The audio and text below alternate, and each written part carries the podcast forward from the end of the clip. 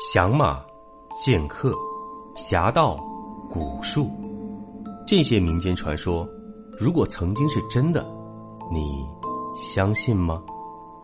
欢迎收听《明清异闻录》，主播挑灵秀，带您走进神秘诡谲、曲折离奇的民间志怪传说。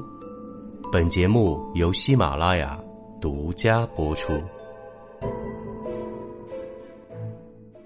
清代嘉庆年间，有个戴姓公子常年在杭州经商。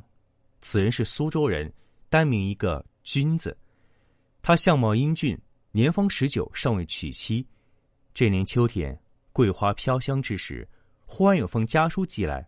他打开一看，原来父母在当地为他许下一门亲事，择好吉日，让他速速回家成婚。戴军看罢家书，不敢怠慢。父母之命岂能不遵？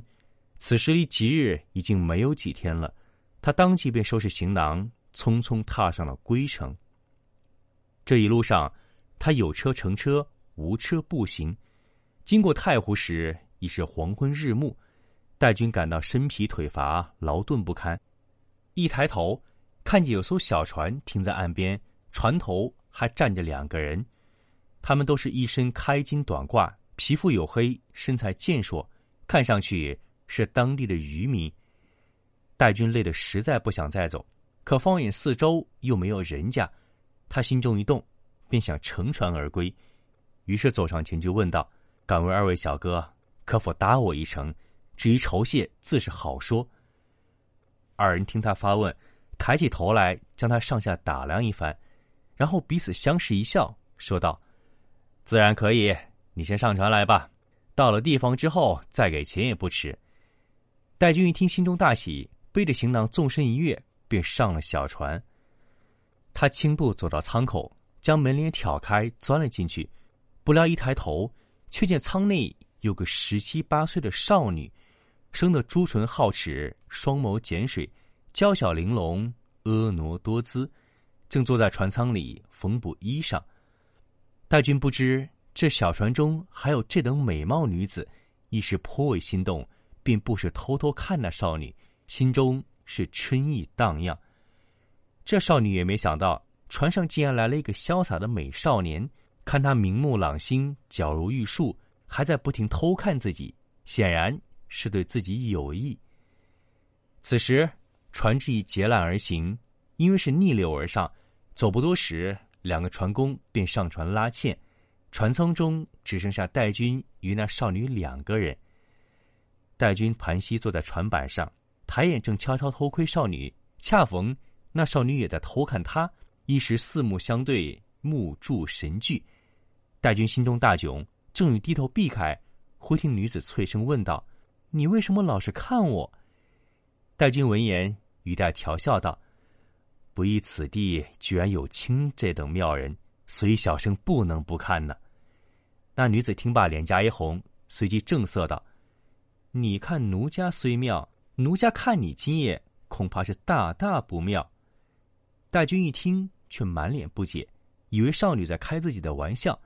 那少女见状，也不多言，将一块船板揭开来，只见船板下压着数口锋利的长刀，寒光闪闪，耀人双眼。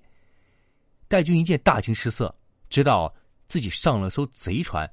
只怕小命顷刻间便会不保，情急之下，他拜伏在地，向女子求救。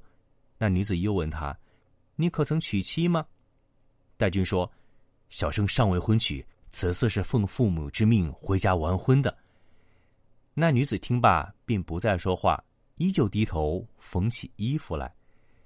戴军见状，又欲相求，忽听舱外脚步声响起，他心知是那两个船工回来了。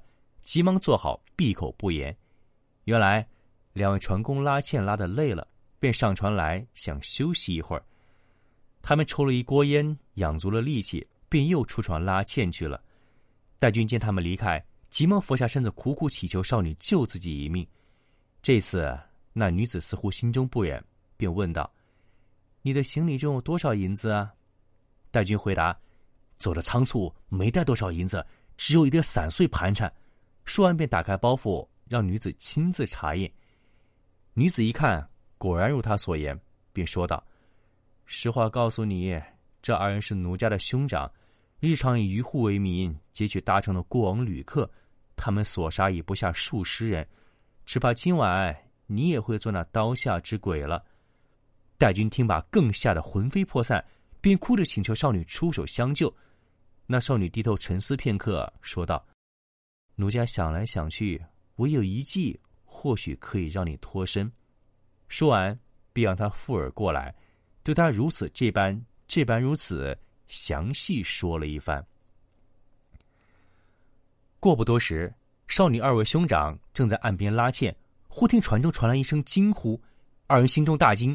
急忙系好缆绳，奔入船舱中，一眼便看见戴军满脸痛苦，在地下翻滚不休，口中还惨叫连连。二人心中惊诧莫名，便向妹妹看去。少女说：“刚才他还好好的，突然说心口痛，还大声呼叫，只怕是生了什么暴病吧？”二人一听，这才明白过来，便问戴军生了什么病。戴军躺在地上，面露痛苦之色，手捧胸口说。恐怕是心急旧病复发。二人一听，并问他有没有药。戴军手指包袱说：“药就在包中，只是我此刻心痛力乏，难以起身，还请二位帮我取下药。大恩大德，不敢忘记。”二人听罢，便打开包袱，将包袱里外细细搜索了一番。可包袱里除了几两散碎银子外，只有几件日常换洗的衣服，并无什么药丸。两人正想相问，又见戴军一拍脑门，满脸恍然道：“我想起来了，走的时候匆忙，把药忘在桌上，并未带在包中，是我记错了。”他随即又说道：“多谢二位相助，我此时好多了，只需再喝碗热汤，应该就无大碍了。”少女听罢，忽然对兄长说：“热汤自是不难，只是舱中已无柴火，还请兄长出去找一些吧。”那两人听完，相视一眼，便出舱了。临走之前，还嘱咐妹妹要将戴生小心看护。戴军眼见二人上岸，这才松了口气。原来这是方才少女所言之计，让他诈病，故意叫来二人搜索他的包袱。如此，看见没有大笔银财，也许会放了他。此时，女子又出舱查看一番。回来后一脸忧色，说：“奴家看二位兄长面色犹豫，此刻船只所泊之地又荒无人烟。虽然你确实没多少银子，可你身上衣服甚为华贵，恐怕终究难逃此劫啊！”戴军一听，顿时面无人色。他本以为自己能够生还了，不料始终还是难逃一劫。无奈之下，只有低声抽泣，坐以待毙。那女子见状，也低头不语。好像在思索什么，过了半晌，他忽然抬起头，咬咬牙道：“事已至此，也怪不得我了。”随即，他从船舱下拿起长刀，交给戴军道：“奴家平日常思，二位兄长行此勾当甚久，终究不免有伏法的一天。虽然奴家未曾害过一条人命，只怕到时覆巢之下焉有完卵，必将牵累奴家。与其受这无妄之灾。”倒不如今天做个了断，拼个鱼死网破。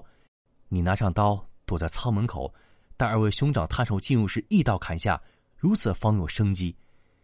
可戴军从小就胆小谨慎，连只鸡都未曾杀过。此时一听让他拿刀杀人，如何有这个勇气？虽说接过了刀，可握在手中却不住发抖，面色惊恐，浑身战栗，眼看着刀随时会掉下来。那女子见状，心中了然，知道戴军怯懦无用，便接过刀，让他在舱中坐好，自己手持长刀守在舱门口。过不多时，只见船头一沉，有人跳上了船，随即门帘一挑，一人弯腰低头钻了进来。说时迟，那时快，空中刀光一闪，扑通一声，一个人头应声落地，脖腔中鲜血直喷，慢慢倒了下去。戴军看得心胆俱裂，那少女却面不改色，神情自若，一脚将尸首踢开，继续守在门口。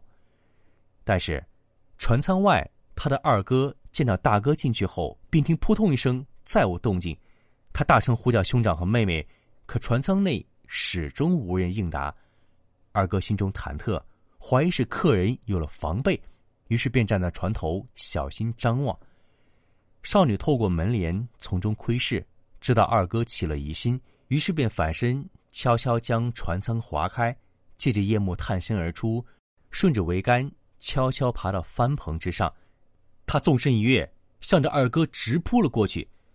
他的二哥正在船头向舱内张望，不料空中一人像大鸟般向自己扑来，猝不及防，还没看清来人面目，便稀里糊涂也被砍了脑袋，尸身也掉进了湖中。戴军在船舱中见少女手起刀落，不由惊骇万分，转身便想上岸逃跑。此时却见人影一闪，少女拦在他的面前，他不禁失魂落魄。以为少女要杀自己灭口，那少女将刀慢慢收起，杏眼含泪道：“事已至此，你还想去哪儿啊？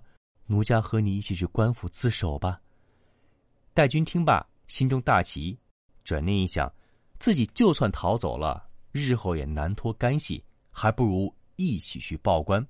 于是，便点头答应了。少女回到船舱中，拿出一个黑色包袱。和戴军一起上岸，向官府而去。天明之后，二人到官府鸣鼓升堂。少女上堂，并历述二位兄长平时杀人越货、无恶不作之事，并说今日之事实非得已，哭泣着请求官府将自己一起处死。府令一听大喜，并将往年无头陈案翻出来一一核对，全都符合案情。再看女子呈上的黑色包袱中。全是两位兄长所杀之人留下的发辫，足有数十条之多。府令这才相信，他的两位兄长确实是江洋大盗。可是，这少女虽有杀兄之罪，但两个大盗也因此而亡，却又是大功一件。虽说这少女因为爱慕戴军而手刃兄长，算不上大义灭亲，但是他的两个兄长杀人如麻，本身也是死罪。或许是那些冤魂附在少女身上报仇，也未可知。府令想到此处，念其年少无亲，于是便命戴军娶她为妻，带回家去。戴军见他手刃二兄，武艺高强，心中早已惴惴不安。此时一听，更是不敢，便对府令说：“家中已有婚约。”府令见状，又劝慰了半天，并专门出具证明。让他放心大胆带少女回家，戴军这才敢从命。回到家中，岳家听了此事后，便退掉了婚约，而少女也与戴军正式成亲，做了夫妇。婚后，夫妇间相敬如宾，而少女终身也再未碰过一次刀剑。本集播讲完毕，感谢您的收听。如果您喜欢，请您评论、点赞。转发，更多精彩内容，请您期待下集。